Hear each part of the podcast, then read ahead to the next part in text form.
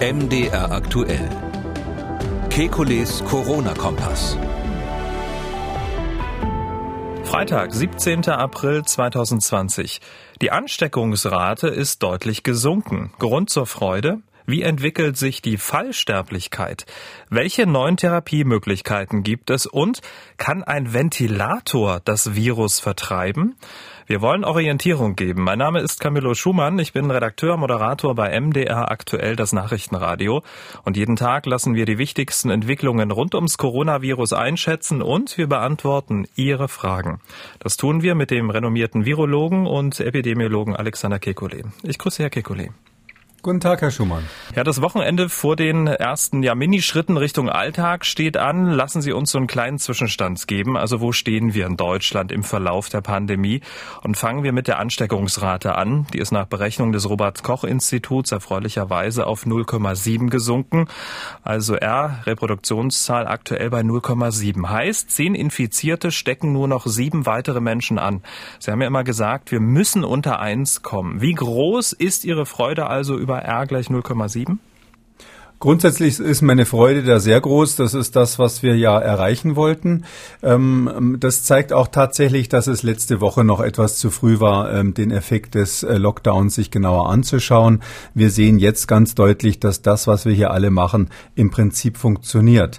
Ähm, andererseits muss man ein bisschen davor warnen, sozusagen diese Reproduktionszahl wie eine heilige Kuh zu betrachten. Äh, das ist ein Mittelwert aus ganz Deutschland. Und natürlich sind wir in der Lage, dass in einzelnen Regionen Deutschlands immer mal wieder einzelne Herde aufflackern, so dass dieser Mittelwert eigentlich über das Problem selber wenig sagt. Wenn Sie zum Beispiel einen schweren Ausbruch in einem Altersheim haben, wo ganz viele Menschen sterben, solche Situationen gibt es ja leider immer noch in Deutschland, äh, dann wird das in dieser Reproduktionszahl nicht äh, repräsentiert. Das heißt, ähm, das ist ein guter Indikator, das ist so eine Art Mittelwert aus allen Einzelvorgängen, die wir in Deutschland haben, aber das konkrete Vorgehen vor, äh, das konkrete Problem vor Ort wird eigentlich dadurch nicht abgebildet. Hm. Also ein Mittelwert, ein Indikator. Schauen wir uns mal die Entwicklung der Neuinfektionen an. Ähm, auch ein guter Mittelwert, auch ein Indikator. Und auch da gibt es einen positiven Trend, denn der zeigt stetig nach unten. Aktuell liegt der Zuwachs bei 2,6 Prozent. Zum Vergleich Ende März waren wir so bei Neuinfektionen bei rund 22 Prozent. Aktuell also 2,6 Prozent Neuinfektionen bei stetiger Zahl auch an Testungen. Und was noch dazu kommt, seit dem 12. April übersteigt die Zahl der Genesenen täglich die der Neuinfektion. Bundesgesundheitsminister Spahn, der hat gesagt, der Ausbruch sei nun beherrschbar geworden. Lesen Sie das auch aus diesen Zahlen? Ähm, ich lese das nicht so aus den Zahlen, ehrlich gesagt, weil ähm, das, das Problem hier ist immer, wenn Sie Prozente angeben im Verhältnis zu den bereits vorhandenen Fällen oder wenn Sie die Zahl der Genesenen rausrechnen, ähm, das bezieht ja dann immer alle ein, die seit Anfang des Ausbruchs überhaupt aufgetreten sind und die registriert wurden. Das ist eigentlich eine Zahl, die ähm, die Vergangenheit immer als Referenten, Referenz nimmt, sozusagen in Prozent zur Vergangenheit. Ähm, das nützt nur ganz am Anfang eines Ausbruchs etwas, wenn es ganz frisch ist. Aber sobald wir wie bei uns jetzt in einer eingeschwungenen Phase sind, wo wir sehr, sehr viele Fälle haben, die schon vorbei sind, dann ist eigentlich die einzig wichtige Zahl, wie viele Neuinfektionen gibt es pro Tag. Und die Zahl der Neuinfektionen hängt natürlich irgendwie zusammen mit der Zahl Zahl der neu gemeldeten positiven Fälle pro Tag. Das ist, das ist das Zünglein an der Waage bei dem Ganzen. Klar, wenn man mehr testet, hat man mehr Neumeldungen, aber diese Zahl dieser neuen Infektionen, die müssen wir in einen Bereich drücken, wo das Gesundheitsamt hinterherkommt, die zu identifizieren. Ähm, alles andere sind, ähm, ist Augenwischerei. Ich glaube, man kann jetzt nicht sagen, äh, weil so viele wieder gesund sind, sind wir in einer günstigen Lage. Es kommt wirklich auf die an, die sich neu infizieren. Und wie ist da der Ist-Stand? Äh, ins Verhältnis gesetzt? Also im Verhältnis steuern wir auf einen Wert unter 1000 zu. Äh, da gibt's jetzt im Moment natürlich die Nachmeldungen wie üblich vom Wochenende. Jetzt war Osterwochenende, da gibt's noch mehr Nachmeldungen. Das hat zum Teil äh, bei Journalisten dann die Nachfrage gegeben, ob es jetzt gerade wieder hochgeht mit den Fällen. Aber dieses, dieses Phänomen haben wir jede Woche so am Donnerstag. Man könnte sagen, das ist der Donnerstag-Freitagsanstieg, ähm, der mit den Verzögerungen der Meldungen vom Wochenende zu, zusammenhängt. Insgesamt gehen wir unter 1000 und man kann so grob sagen, einige hundert Neuinfektionen am Tag ist das, also einige wenige hundert am Tag ist das, was wir in Deutschland mit dem öffentlichen Gesundheitsdienst ähm, nachverfolgen können.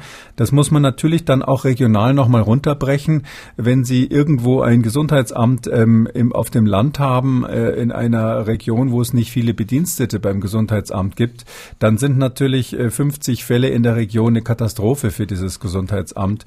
Wenn man in einem großstädtischen Bereich 50 Fälle Fälle hat, dann würde ich mal sagen, kann das äh, Gesundheitsamt das eher nachvollziehen. Sodass man, äh, glaube ich, hier an der Stelle schon anfangen kann, ähm, den Komfort haben wir jetzt eigentlich differenzierter uns anzusehen, in welchen Regionen Deutschlands ist das Problem noch sehr drückend und in welchen Regionen Deutschlands kann man tatsächlich ähm, äh, vorsichtig drüber nachdenken, in zwei Wochen dann Erleichterungen äh, einzuführen. Hm. Über die Gesundheitsämter und die Arbeit der Gesundheitsämter wollen wir nachher noch ein bisschen ausführlicher sprechen, aber um da noch mal so einen kleinen Strich drunter zu ziehen, wenn man sich die Zahl der Neuinfektionen, die Entwicklung die Zahl der Zahl der Neuinfektionen anschaut, da wären wir aktuell äh, bei einer Verdopplungszeit von rund einem Monat. Ähm, das ist doch was, oder? Ja, diese Verdopplungszeit bezieht sich eben auf die Zahl der bisher schon identifizierten Fälle und dadurch ist die nicht mehr aussagekräftig im Moment. Man muss wirklich gucken, wie viele Neuinfektionen gibt es täglich. Ähm, aktuell haben wir ja 3380 neue Fälle heute. Äh, wie gesagt, eine ähm, Kompensation auch der niedrigeren Zahlen der Vortage. Aber äh, solange wir noch so in einem Bereich sind, wo wir also insgesamt weit über 1000 sind, können wir bundesweit nicht an Lockerungen denken denken. Man kann sich aber überlegen, wenn man regional in der Situation ist, dass man weniger Fälle hat, die eben in dem Bereich sind, wo sie auch regional dann tatsächlich vom öffentlichen Gesundheitsdienst nachverfolgt werden können und wo die erwarteten schweren Fälle, die kann man ja dann prozentual berechnen, wo die erwarteten schweren Fälle die Krankenhauskapazitäten nicht überlasten. Da kann man natürlich dann schon drüber nachdenken, dass man in 14 Tagen, wenn der nächste Entscheidungspunkt ist, weitere Lockerungen einführt. Krankenhaus ist äh, genau das Stichwort. So ähm, ja recht positiv der Allgemeintrend der Infektionszahlen ja aussieht, so gegenläufig ist er in einer sehr speziellen und sehr wichtigen Berufsgruppe. Laut Zahlen des Robert Koch Instituts sind rund 6400 Ärzte und Pflegekräfte in Deutschland mit dem Coronavirus infiziert. Acht sind äh, bereits gestorben. Damit hat sich die Zahl der gemeldeten Infektionen in dieser Berufsgruppe innerhalb der letzten zwei Wochen beinahe verdreifacht. Zum Vergleich, es gibt rund 160.000 Mitarbeiter an Krankenhäusern, die zum ärztlichen Personal zählen und rund 730.000, die zum nichtärztlichen Personal zählen. Was sagen uns diese Infektionszahlen beim Krankenhauspersonal? Die Schutzmaßnahmen dort wirken oder wirken nicht? Ja, das ist natürlich eine sehr alarmierende Zahl. Das ist etwas, was ähm, einige Leute wirklich befürchtet haben, dass sowas eintreten könnte.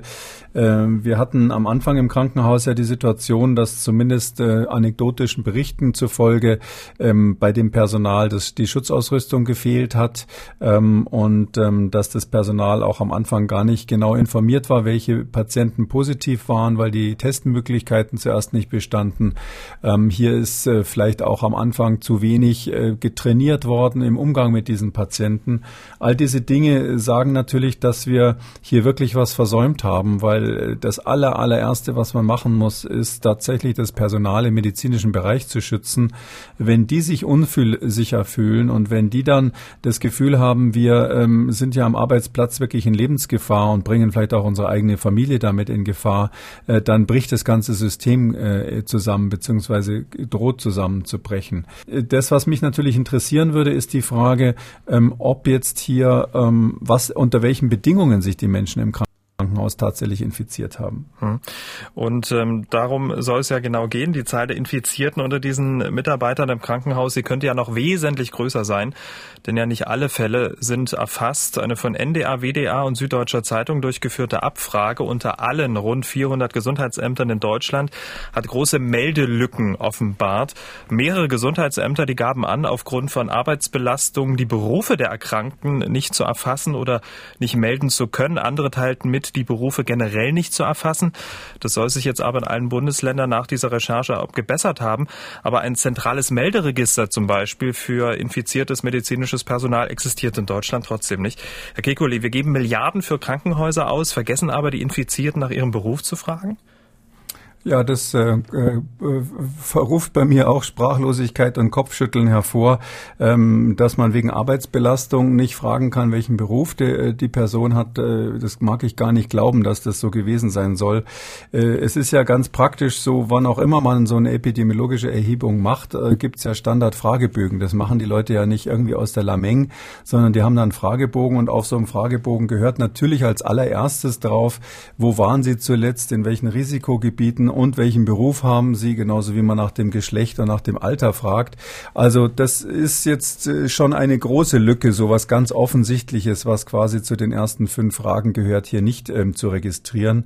Ähm, leider nicht die einzige Lücke, die wir da beobachten. Und wenn jetzt, jetzt auch zusätzlich so ist, dass nicht nur die Qualität der Daten, also diese Frage nach dem Beruf zum Beispiel, sondern auch die absolute Zahl un unzureichend ist, dass nicht alle überhaupt äh, registriert wurden, da finde ich, so etwas kann man gelten lassen in den ersten Tagen nach so einem Ausbruch. Aber wir sind ja jetzt nun schon etwas länger und intensiv mit dem Thema beschäftigt und ich äh, weiß nicht, warum das so ist.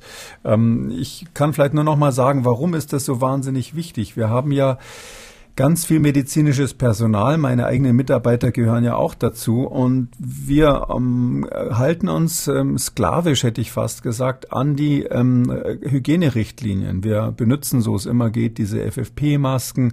Wir machen bestimmte Händehygiene und, und, und. Im Krankenhaus ist es ja noch viel, viel wichtiger als draußen auf der Straße. Und ähm, jetzt will natürlich jeder wissen, was ist mit denen, die sich da infiziert haben? Haben die sich infiziert, weil sie eine der Hygieneregeln Regeln nicht eingehalten haben, zum Beispiel keinen Mundschutz hatten, keinen Krankenhausmundschutz hatten, weil der nicht zur Verfügung stand oder weil sie ihn versehentlich nicht angelegt haben, oder haben die sich möglicherweise infiziert, obwohl sie alles ganz perfekt richtig gemacht haben. Und das ist natürlich immer die Angst, die jeder hat. Wenn ich alles richtig mache, habe ich dann trotzdem noch die Gefahr, mir so eine Krankheit zu holen. Äh, auf den Intensivstationen hat man es ja mit enorm hohen Viruskonzentrationen zu tun und auch mit Patienten, denen es so schlecht geht, dass die einem dann mal aus dem Intubationsgerät, aus dem Tubus irgendwo tatsächlich dann Flüssigkeit entgegenspritzen und solche Sachen. Ähm, da will man wirklich, dass die Schutzmaßnahmen halten und dass man sich darauf verlassen kann. Und darum wäre die Information, wie es zu diesen Infektionen kam, natürlich extrem wichtig für das Personal, was in diesem Bereich arbeitet. Hm. Also sozusagen Plädoyer für einen ausführlichen Fragebogen, den es ja jetzt ähm, dann offenbar gibt in allen Bundesländern und was natürlich auch äh, sehr wichtig ist, ähm, dieses zentrale Melderegister Register für medizinisches Personal, oder? Ja, ich halte das Melderegister für sinnvoll, wobei ich jetzt ganz ehrlich sagen muss, ich würde mir sowieso wünschen, dass wir ein Melderegister haben für alle Fälle, die hier registriert werden. Ähm, so viele sind es ja nun auch nicht. Man kann sowas durchaus äh, heutzutage elektronisch auflegen und da wäre dann sozusagen die Frage, ähm, Tätigkeit im medizinischen Bereich, ja, nein, wäre eine von vielen, weil natürlich ganz viele andere epidemiologische Daten wichtig sind, zum Beispiel um einzuschätzen, wie übertragbar die Krankheit ist und auch welche Maßnahmen gegen die Ausbreitung funktioniert haben und welche nicht. Gut, ähm, haken wir das ab, picken wir uns eine weitere Zahl raus, um das aktuelle Bild der Pandemie in Deutschland zu verstehen. Und zwar lassen Sie uns über die Fallsterblichkeit, auch Mortalität genannt, reden. Und da muss man ja auch unterscheiden ne, zwischen Infektions- und Fallsterblichkeit, oder? Ja, wir unterscheiden hier tatsächlich zwischen der Fallsterblichkeit, das ist sozusagen die, das Risiko persönlich ähm, an der Erkrankung zu sterben. Das heißt dann auf Lateinisch auch Letalität, die individuelle Letalität. Und dann gibt's noch die Mortalität. Das meint quasi, ähm, wie viele Menschen in, äh, bezogen auf die Bevölkerung sterben. Also die wird dann meistens angegeben in pro 100.000 Einwohner. Also Letalität, das individuelle Risiko oder auch Fallsterblichkeit und Mortalität, äh, das Risiko pro 100.000 Einwohner. Hm, und diese Letalität, also die Fallsterblichkeit, die liegt aktuell bei 2,6 Prozent. Ähm, Tendenz steigend. Was sagt uns das? Das kann man so nicht berechnen. Das ist immer dieser Quotient, der da gebildet wird. Ich weiß, das wird zum Teil auch von äh, offiziellen, offizieller Seite gemacht. Man kann nicht die Zahl der der Toten, die gemeldet wurden, teilen durch die Zahl der Fälle, die gemeldet wurden und dann sagen, das ist die Letalität. Weil die ähm, Zahl der Toten ist etwas, was man relativ sicher bestimmen kann. Äh, ich sage immer, so ein Toter läuft nicht davon. Ähm, und äh, da gibt es sicher Feinheiten, woran jemand dann ganz genau gestorben ist. Aber tendenziell würde ich sagen, dass die äh, Coronavirus-Toten im Moment jetzt wirklich auch im Zusammenhang mit diesem Virus gestorben sind. Die Ärzte können das klinisch ganz gut auseinanderhalten halten. Und im Gegensatz dazu sind natürlich die, das muss man ja dann teilen letztlich durch die Zahl der zur gleichen Zeit ähm, Erkrankten. Und ähm, diese Zahl ist viel schwieriger. Das ist nicht identisch mit der Zahl der positiv Getesteten, weil ähm, die positiv Getesteten ähm, können, äh, das ist ein kleiner Ausschnitt derer, die überhaupt nur krank sind. Es gibt ganz viele Menschen, die infiziert sind und ähm, nur ein kleiner Teil davon wird positiv getestet. Äh, und der dritte Faktor ist, dass wir ähm, bei den aktuellen Fällen natürlich Tote zählen. Die können wir an dem Tag, wo sie sterben, zählen.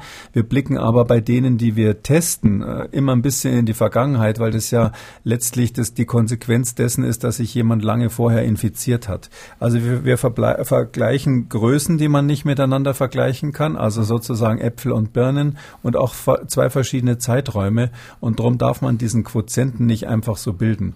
Man muss statistisch, und das ist etwas, das kann man schon ausrechnen, ähm, aber da braucht man ein paar mehr Angaben. Wie groß ist überhaupt die Wahrscheinlichkeit für jemanden, der sich dieses Virus holt, ähm, daran zu sterben. Da gibt es quasi zwei Quotienten. Das eine wäre dann die Infektionssterblichkeit, also der Anteil derer, die sterben von denen, die sich infiziert haben. Da schätzen wir im Moment nur und gehen davon aus, dass es im Bereich vielleicht von 0,2 Prozent liegt. Und die Fallsterblichkeit, also der Anteil derer, die ähm, tatsächlich äh, Symptome hatten und daran gestorben sind, die Zahl wird sicher etwas höher sein. Die wird wahrscheinlich zwischen 0,5 und 1 Prozent liegen. Ähm, wenn man, ich spinne das jetzt mal ein bisschen weiter, um eine sehr handfeste Zahl zu haben, wäre doch so sozusagen eine repräsentative Letalitätsauswertung nach Obduktion doch mal ein gangbarer Weg. Das würde, das würde hier ähm, natürlich einen Vorteil bringen, dass man zumindest den Zusammenhang mit der Virusinfektion besser beschreiben kann. Dann weiß man besser, der ist jetzt wirklich am Virus gestorben und nicht zufällig mit dem Virus. Ja. Ähm, aber wie gesagt, ich glaube, dass diese, das ist sicher eine Fehlerquelle, aber ich glaube, dass die Fehlerquelle nicht so groß ist, äh, weil die Kliniker, ähm, dieses Krankheitsbild der, der Covid-19-Infektion ist so typisch, äh, der Verlauf ist so typisch, die Menschen sterben typischerweise an bestimmten Tagen nach der, äh, nach dem Beginn der Symptome. Und die Todesursache ist auch überall ziemlich genau gleich. Das kann man äh, auf der Intensivstation eigentlich genau beschreiben, wie das dann äh, vor sich geht, wenn jemand daran stirbt. Dass ich nicht glaube, dass es jetzt viele Menschen gibt, die da zu Unrecht quasi als Covid-19-Tote bezeichnet wurden, obwohl sie an ganz was anderem gestorben sind. Mhm. Apropos Todeszahlen, kurzer Schwenk ähm, nach China. Die Behörden ähm, in Wuhan, die haben die Zahl der Todesfälle durch das Coronavirus um knapp 1300 nach oben äh, berichtigt. Diese Zahl habe sich bei der Überprüfung der vorliegenden Daten ergeben, sagen die chinesischen Behörden. Das entspricht einem Anstieg um 50 Prozent. Damit starben allein in Wuhan 3800 Menschen, in ganz China waren es 4600. Wieder einmal ähm, wurde die Statistik in China geändert. Ja, geändert. Manche sagen ganz offen gefälscht. Es ist so, dass ähm, der Verdacht, dass diese Statistik nicht stimmt, immer mal wieder im Raum war. Und das hängt ja zusammen mit den Vorwürfen gegen die Weltgesundheitsorganisation. Ähm, das ist leider ein trauriges Kapitel, ähm, dass hier man sicherlich in China einige Zahlen zurückgehalten hat. Das sieht, sieht jetzt retrospektiv jetzt sehr, sehr deutlich so aus. Ähm, ich glaube nicht, dass das eine reine Nacherhebung war, sondern ähm, ich befürchte, dass die Zahlen da tatsächlich ähm, vielleicht nicht dahin gekommen sind, wo sie ankommen sollten. Okay, also diese Entwicklung der Todeszahlen in China, der neuen Statistik, hat jetzt erstmal so direkt überhaupt keine Auswirkung auf unser Verfahren. Naja, wir sind deshalb so, dass wir eigentlich schon immer jetzt bei diesen Todeszahlen, bei diesem, bei der individuellen Letalität nicht davon ausgehen, dass die Zahlen aus Wuhan stimmen. Die Weltgesundheitsorganisation war ja selbst mal drüben und hat dann so 0,7, 0,8 Prozent Letalität bestimmt als wahrscheinlichsten Wert für ganz China, jetzt abgesehen von Wuhan. Ähm, es, etwas beunruhigender ist die Tatsache, dass wir in Deutschland ja ständig testen. Wir machen ja unsere eigene Statistik deshalb und das finde ich auch ganz gut und das machen ja alle europäischen Länder und alle Länder außerhalb Chinas jetzt quasi nochmal. Und wir haben so als Referenz Süd, Südkorea, finde ich, das ist eigentlich ein ganz äh, guter, gutes Beispiel. Da hat man eine Letalität, die wirklich im Bereich von 0,5 Prozent sich einpendelt. Das ist ganz zuverlässig, weil die sehr, sehr viel testen dort. Ähm, und und ähm, in Deutschland ist es so, dass wir auch sehr viel testen, allerdings interessanterweise die Letalität im Moment nicht sinkt. Das ist ähm, also der Anteil der nicht Letalität, sondern der Anteil der Toten quasi an den gemeldeten Fällen nicht sinkt. Und ähm, da ist jetzt die Frage, woran das liegt. Da gibt es natürlich mehrere Erklärungen. Unter anderem die Altenheime? Ja, die Altenheime sind so eine Variante. Also wir wissen, das ist auch im aktuellen Bericht des Robert Koch Instituts von gestern ähm, beschrieben, dass wir in Deutschland in mehreren Altenheimen noch Ausbrüche haben. Und das heißt letztlich für die Prognose, da werden noch ziemlich viele Menschen sterben. Das ist einfach bei älteren Menschen so. Und ähm, erstens sagt es natürlich leider was über die Zustände in deutschen Altenheimen immer noch heute äh, in der jetzigen Situation. Äh, aber zweitens ähm, äh, sagt es natürlich auch, äh, die gute Nachricht, wenn man so will, ist, ähm, dass ähm, diese, der Anteil der Toten, die wir hier bestimmen, immer verzerrt ist dadurch, dass wir ziemlich viel Alte im Moment jetzt haben. Das war früher nicht so. Am Anfang infizieren sich ja typischerweise, das ist überall so, immer die jungen und agilen und gesellschaftlich aktiven Menschen. Und dann im Weiterlauf, äh, im weiteren Verlauf der Epidemie wird die Krankheit zum Beispiel in Altersheime getragen und dann steigt die Letalität. Und ähm, letztlich sehen wir das in Deutschland auch, dass wir jetzt eigentlich einen Effekt sehen, dass das in den Altersheimen ist. Ähm, ich hätte mir einen stärkere, stärkeren Gegeneffekt durch die hohe Zahl der Tests gewünscht, weil wir in Deutschland ja inzwischen sehr, sehr viel testen und auch dadurch wahrscheinlich viele, die krank sind, identifizieren, die man in anderen Ländern gar nicht finden würde, sodass die Dunkelziffer von nicht infizierten Menschen in Deutschland doch nicht so hoch ist, wie wir es uns vielleicht gewünscht hätten. Das heißt aber dann im Umkehrschluss, die Krankheit ist äh, gefährlicher, als wir gehofft haben. Jetzt wollte ich gerade so, so einen positiven Strich unter alles ziehen. da haben Sie mir absolut jetzt die Tour vermasselt, aber ich will es trotzdem. Das ist nur ein Fragezeichen. Wir wissen okay. es nicht genau. Okay. Wir wissen es nicht, ob es so ist. Aber das ist das, was wir beobachten. Ich glaube, alle Epidemiologen würden sich wünschen, dass jetzt plötzlich die Zahl der positiven Fälle, Fälle hochschießt und gleichzeitig die Zahl der Todesfälle konstant bleibt oder abnimmt. Nochmal gerettet. Wunderbar. Ähm, also weg von den Zahlen hin zur praktischen Bekämpfung des Virus und der Krankheit. Krankheit. Eine Infizierung mit dem Coronavirus ähm, führt ja zu einer oder kann zu einer heftigen Reaktion des Immunsystems führen, weil eben der Körper dieses Virus noch nicht kennt. Seit Anfang des Jahres äh, ist ja der Medizin und der Wissenschaft Covid-19 bekannt. Dementsprechend haben sich ja auch die Therapiemöglichkeiten verbessert. Wir haben ja schon häufig in diesem Podcast über Medikamente gesprochen, die getestet wurden. Da gibt es neue Entwicklungen?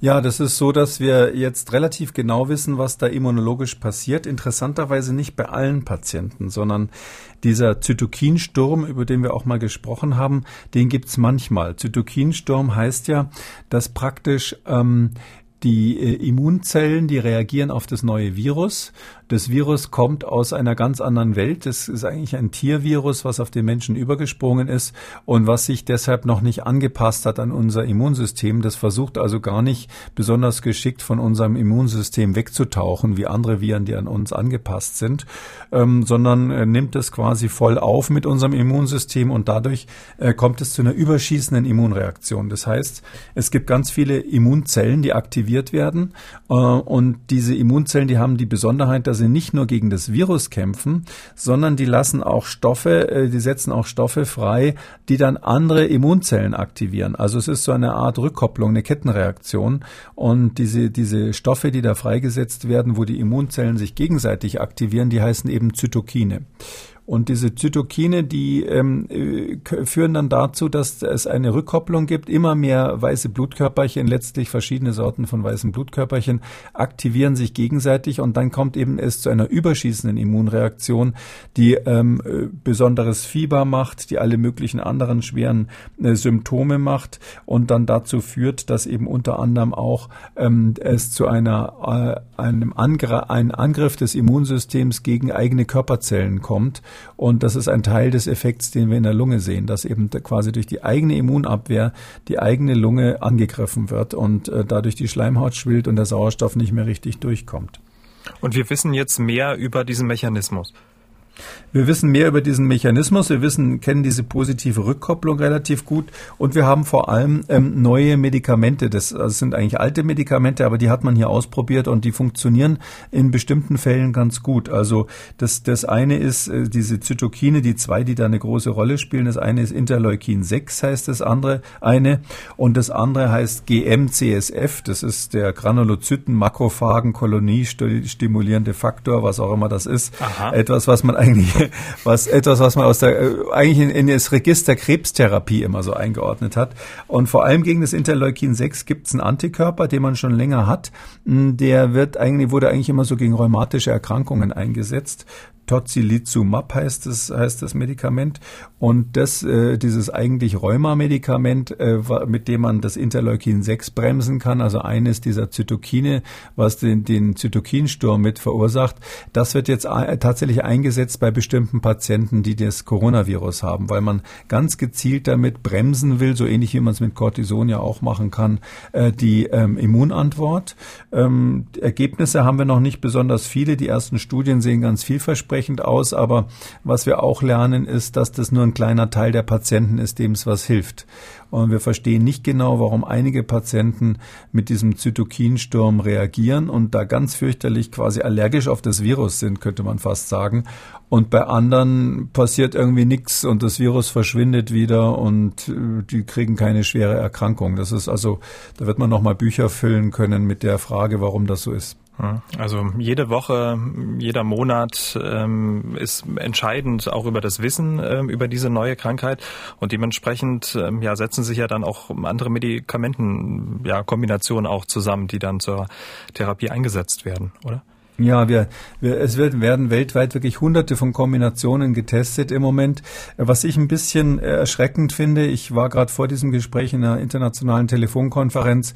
Es ist so, dass ähm, dieses Wissen über die Wirksamkeit oder Nichtwirksamkeit der Medikamente, das, da gibt es irgendwie keine zentrale Datenbank drüber. Also während in einem Teil der Erde, ich sag mal so in den Top-Instituten in den USA, bestimmte Medikamentenkombinationen schon als total verschrien gelten und man sagt, das bringt nun gar nichts, das brauchen wir gar nicht erst versuchen, weil man die Daten kennt, ist es am anderen Ende der Erde, wo vielleicht die, die, die Medizin nicht so weit entwickelt ist und die, der öffentliche Gesundheitsdienst nicht so weit ist, so dass man genau die Dinge nochmal ausprobiert, wo man in den USA schon weiß, dass sie nicht funktionieren.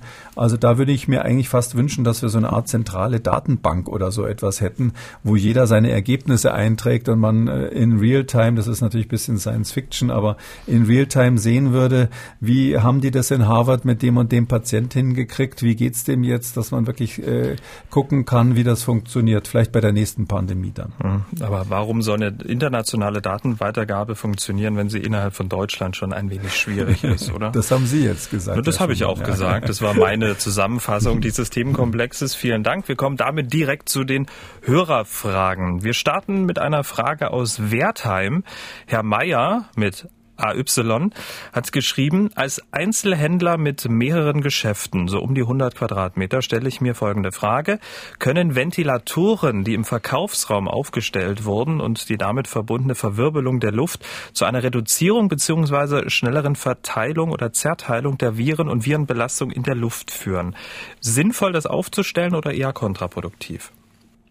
Naja, solange man jetzt da nicht so einen Wirbel macht mit diesen Ventilatoren, dass die Leute einen steifen Hals kriegen beim Einkaufen, würde ich sagen, das ist durchaus ein richtiger Gedanke, weil wir wissen, dass die stehende Luft ähm, eine Voraussetzung ist für diese aerogene Infektion, die so ein bisschen der große Unbekannte bei dem Ganzen ist. Ähm, wir wissen definitiv, dass die Tröpfcheninfektion, also das direkte Fliegen von Tröpfchen von einem Menschen zum anderen, der Hauptübertragungsweg ist. Das kann man epidemiologisch zeigen. Äh, der ist ja, ähm, tut uns ja den Gefallen, maximal äh, auf zwei Meter zu funktionieren. Und bei zwei Metern muss man schon ziemlich kräftig husten, damit das geht. Äh, und dann gibt's äh, diese große Spekulation darüber, dass auch manchmal diese Viren in der Luft stehen können, quasi so als wabernde Nebelwolke, diese aerogene Infektion. Das ist sicher ein seltenes Ereignis. Aber ich würde mal sagen, wenn man im geschlossenen Raum eine, für eine Luftzirkulation sorgt, am besten wäre eine offene Tür und ein offenes Fenster und, und vielleicht auch zusätzlichen Ventilator, dann ist ist das sicher sinnvoll. Zerteilen habe ich da irgendwo gehört in der Anfrage. Also natürlich kann man mit Rotorblättern eines Ventilators keine Viren zerteilen, aber ich glaube, so war es auch nicht gemeint. Vermutlich nicht, aber der Hinweis, die, die, die Ventilatoren, die wir ja alle von Jahrhundert Sommer 2019 und 18 noch im Keller haben, mal rauszuholen. Jetzt ähm, gerade die Einzelhändler ist vielleicht eine gute Maßnahme zum weiteren Schutz neben. Ja und Lüften. Also ich Lüften, bin wirklich ja. immer für Türen auf, Fenster auf, wo immer das geht. Mhm. Der Herr Schneider hat uns geschrieben. Er arbeitet in einer Betreuungseinrichtung für psychisch erkrankte Menschen in Jena und wir wissen ja, die Stadt hat ja eine Maskenpflicht eingeführt, was Herr Schneider auch sehr begrüßt. Allerdings schreibt er, ist die Maske für Brillenträger ein Problem, weil die Gläser ständig beschlagen. Er schreibt weiter, unser Werkstattbereich hat nun ein Schutzvisier entwickelt, das sich komplett zerlegen lässt, um so die Waschbarkeit der Polsterung und auch der Bänder zu sichern. Das Arbeit mit diesem Visier dürfte ja in gleicher Weise die Tröpfchenverbreitung und damit den Fremdschutz ermöglichen wie einfache Mund-Nasen-Bedeckung. Zudem ist es gleichzeitig Schutzbrille und bremst effektiv das unwillkürliche ins Gesicht greifen. Bildet deshalb aus ihrer fachlichen Perspektive das Schutzvisier eine geeignete Alternative zu einem einfachen Mund-Nasenschutz. Herr Kekuli, das Bild hat Herr Schneider ja mitgeschickt. Sie haben mhm, sich angeschaut. Habe ich jetzt gesehen, ja. ja was es ist Sie? tatsächlich so, dass das eine ganz gute Idee ist. Ähm, erstens finde ich es vom Design her gar nicht so schlecht gelungen. Äh, und äh, zweitens ist es so, dass es so ähnlich aussieht wie die Visiere, die wir im Krankenhaus benutzen. Also ähm, da gibt es ja immer die Möglichkeit, wenn man es jetzt ernst meint, im Krankenhaus entweder eine Brille aufzusetzen, die sieht dann so ähnlich aus wie eine Skibrille, kann man sagen. Die kennt man vielleicht noch aus den Ebola-Berichten aus Westafrika. Oder eben ein solches Visier zu nehmen. Und äh, die Visiere, die wir da im Krankenhaus haben, die funktionieren ganz ähnlich. Das ist auch so eine Plexiglasscheibe, die dann äh, quasi oben mit so einem Stirnband am Kopf festgemacht wird. Ich persönlich mag die Visiere lieber, weil man dann nicht so eine so drunter schwitzt und weil man nicht so eine so eine Dampfentwicklung quasi drunter hat. Und das sieht mir ganz vernünftig aus. Gegen Spritzen, äh, Spritzer auf die Augen und auf die Schleimhäute vom Mund und Nase wirkt es ganz sicher. Okay, also statt Mund-Nasenschutz das Visier aufziehen, kein Problem. Und wenn es dann noch selber gebastelt ist, umso besser. Gerne, ja, das finde ich ganz vernünftig. Das sieht natürlich ein bisschen lustig aus. Ich habe ehrlich gesagt solche Menschen auch schon äh, beim Einkaufen gesehen, die sich da so selber eigene Konstruktionen hingemacht haben. Ähm, ja, also wenn man das gerne haben möchte, kann man das machen. Ein normales Tuch über Mund und Nase gebunden ist auch gut. Nicht, dass man sich, wenn man dann in der Schlange steht, sich umdreht und dann erschreckt. Ne? Das ist ja, also oder Darth Vader Masken aufsetzt genau. oder ähnliches, das gibt's ja alles. Die sollen übrigens gut gegen Social Distancing, für Social Distancing her helfen. Ja. Auf jeden Fall, vor allem nachts. So, ähm, apropos selber basteln. Die nächste Dame näht wie hunderttausende Menschen in Deutschland Masken und beim Nähen ist ihr eine Idee gekommen und hat deshalb folgende Frage auf unserem Anrufbeantworter hinterlassen. Ich habe eine Frage äh, zu den äh, Mund-Nasenschutz. Und zwar äh, bin ich auf die Idee gekommen, den doppellagig zu arbeiten und in die Zwischenschicht ähm, ein ausgeschnittenes Stück eines Staubsaugerbeutels, also eines unbenutzten Staubsaugerbeutels reinzulegen. Und ich wollte mal fragen, ob das geeignet ist, denn auf den Staubsaugerbeuteln stehen ja drauf, dass es äh, durchaus gegen kleine, ähm, äh, kleine Partikel ähm, wirken soll. Ja, jetzt wollte ich mal fragen, ob ich damit eher etwas verschlimmbessere oder ob das vielleicht eine ganz tolle Idee ist. Bevor die Masken in Serie gehen, Herr Kekulé. Ja, das ist ehrlich gesagt eine Verschlimmbesserung aus folgendem Grund. Ähm, man muss ja, das, das größte Problem bei diesen selbstgebastelten Masken und übrigens genauso wie bei den gekauften OP-Masken ist ja, dass ein Teil der Luft gar nicht durch die Maske durchgeht, sondern links und rechts vorbei. Diese sogenannte Seitenluft oder Beiluft. Äh, sowohl beim Einatmen als auch beim Ausatmen. Beim Ausatmen ist es eigentlich noch schlimmer, weil man da leichter die Maske vom Mund wegbläst und dann quasi seitlich ausatmet. Ähm, und das hängt eben damit zusammen, wie groß der Luftwiderstand der Maske ist. Das heißt, äh, egal was man sich vor Mund und Nase bindet, es muss so sein, dass die Atemluft wirklich leichtgängig durchgeht, ähm, weil man äh, entweder sie sonst sich aufs Gesicht drücken müsste, aber dann müssen sie wirklich schnaufen wie ein Staubsauger, um da durchzukommen, oder man äh, drückt sie nicht aufs Gesicht, dann haben sie eben ständig, atmen sie ständig seitlich nebenan, weil durch die Maske selbst nichts mehr durchgeht. Darum halte ich eigentlich nichts von so Gebrauchsanweisungen, da gibt es eine ganze Reihe im Internet, Internet, wo man irgendwie alle möglichen Filterschichten da noch einbaut in den Stoff, ähm, weil ich davon ausgehen würde, dass man es dann nicht mehr schafft, das Ding dicht, dicht zu bekommen. Mhm. Und man klingt dann wie Darth Vader wahrscheinlich. Das möglicherweise auch, aber dieser praktische Aspekt und man muss ja auch sagen, also äh, ich äh, kenne das natürlich, wie das ist, wenn man mit einer echten FFP2 oder FFP3 Maske atmen muss. Ähm, das sind ja solche, die dann wirklich halbwegs dicht sind. Äh, da ist man nach zwei Stunden bedient. Da ist man, fühlt man sich echt K.O. nach zwei Stunden, allein vom auf dem Gesicht haben dieser Masken. Und deshalb würde ich das so einen hohen Sicherungsgrad gar gar nicht anstreben im Alltag. Das ist, wäre wirklich übertrieben. Also die Dame, Sie können, die müssen sich gar nicht so viel Mühe machen. So, Hashtag Frag Kekole. Kann man davon ausgehen, dass die aktuellen Maßnahmen, also Mundschutz, Abstand halten etc., auch die Verbreitung der Grippe im nächsten Herbst reduzieren wird? Ja, das wird definitiv so sein. Die Grippe und andere Erkältungskrankheiten oder einfache Erkältungskrankheiten werden auf jeden Fall ähm, abnehmen. Das haben wir übrigens auch schon diese mhm. Saison gesehen. Äh, erstens, die Grippe war eine schwache Saison. Ähm, da wissen wir nicht genau, ob das jetzt mit den Maßnahmen zu tun hat, weil die, die Grippesaison etwas vorher eigentlich schon zurückgegangen ist. Aber wir haben auch gesehen, dass die normalen Erkältungskrankheiten so drastisch abgenommen haben, wie man das kaum noch jemals gesehen hat. Äh, und deshalb kann ich nur sagen, ja, das hilft ganz allgemein auch vor sonstigen Erkältungen, ja. Letzte Frage. Der Sommer steht ja vor der Tür und damit verknüpft diese Dame auf unserem Anrufbeantworter auch einige Hoffnung. Mich würde mal persönlich interessieren, wie verhält sich das Virus im Sommer? Denn bei einer Grippewelle ist es ja doch meistens so, äh, dass diese Welle dann im Mai in der Regel ja abflaut. Also das heißt, dass es dann weit weniger Fälle geben wird. Und kann man davon ausgehen, dass das hier auch der Fall ist. Ja, also wir haben bei ähm, allen Erkältungskrankheiten und übrigens auch bei den normalen Coronaviren, die wir ja auch sonst von Erkältungen kennen, immer die Situation, dass es im Sommer deutlich abnimmt. Der Grund ist, äh, dass die Menschen weniger in geschlossenen Räumen sind und dass wir in, insbesondere in geschlossenen Räumen die Situation haben, dass wir im Winter trockene Luft haben und eine bestimmte Temperatur haben, die besonders günstig ist für die Bildung dieser Tröpfchenkerne, also für diese leichte Übertragung der Viren. Und das gilt für alle Viren, dass die im Sommer deshalb abnehmen, hat also mit unserem Verhalten zu tun und auch mit der absoluten Luftfeuchtigkeit. Und äh, deshalb gehe ich ganz fest davon aus, dass dieses Coronavirus im, im Sommer uns den Gefallen tun wird, weniger zu werden. Wir haben auch historisch die Situation, dass die Ausbrüche, der Ausbruch mit SARS 2003 im Juni praktisch aufgehört hat, fast schlagartig. Und dass auch der MERS-Ausbruch mit diesem arabischen Virus, ähm, der ja einen Satellitenausbruch in Südkorea gemacht hat damals, das ist auch im Sommer schlagartig aufgehört. Es gibt dann manche Leute, die sagen, ja, ja, aber in Saudi-Arabien selber, ähm, da war es doch auch im Sommer noch diese Erkrankung. Ja, das stimmt. Aber jeder, der schon mal in Saudi-Arabien und den arabischen Ländern war, weiß, diese Menschen leben quasi nur in Klimaanlagen. Also die, die da in den, die da befallen sind in den großen Städten. Und ich glaube, dass es dort eine große Rolle spielt, dass man einfach in, in, in Saudi-Arabien den, einen großen Teil seines Lebens in klimatisierten Räumen betrifft. Und auch diese Leute, die dort leben, hat es damals betroffen.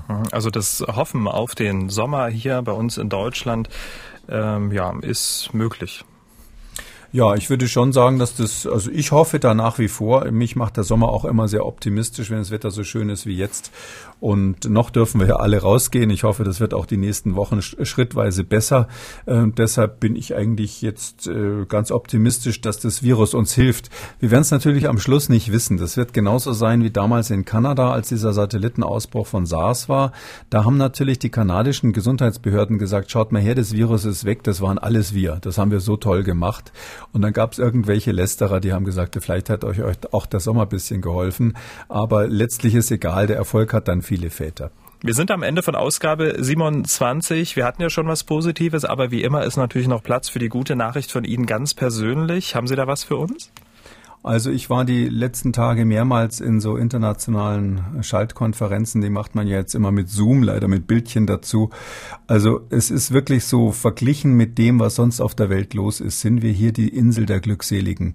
Sowohl von unserer Fallzahl als auch von dem, wie wir die, die Sache unter Kontrolle bringen, und auch dem, wie unsere Behörden das machen bei aller Kritik. Also alles, was wir hier an Kritik an unseren Behörden äußern, und da gibt's ja einiges, was man in Frage stellen kann, ist äh, immer noch meckern auf hohem Niveau, wenn man das vergleicht mit der Situation anderswo auf der Welt. Vielen Dank. Äh, wir hören uns dann morgen wieder zu einem Kekulis Corona-Kompass Spezial nur mit Hörerfragen. Bis dahin, Herr Kekuli, bleiben Sie gesund. Dann sehr gerne bis morgen. Ihre Frage war nicht dabei. Dann empfehle ich Ihnen unseren ausführlichen Fragen- und Antwortenartikel zur Corona-Krise auf mdraktuell.de oder schreiben Sie Ihre Frage unter Hashtag FragKekole bei Twitter oder rufen Sie uns an 0800 322 00. 0800 322 00.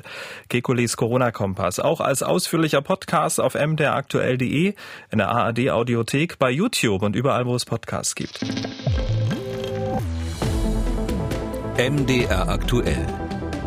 Kekules Corona-Kompass.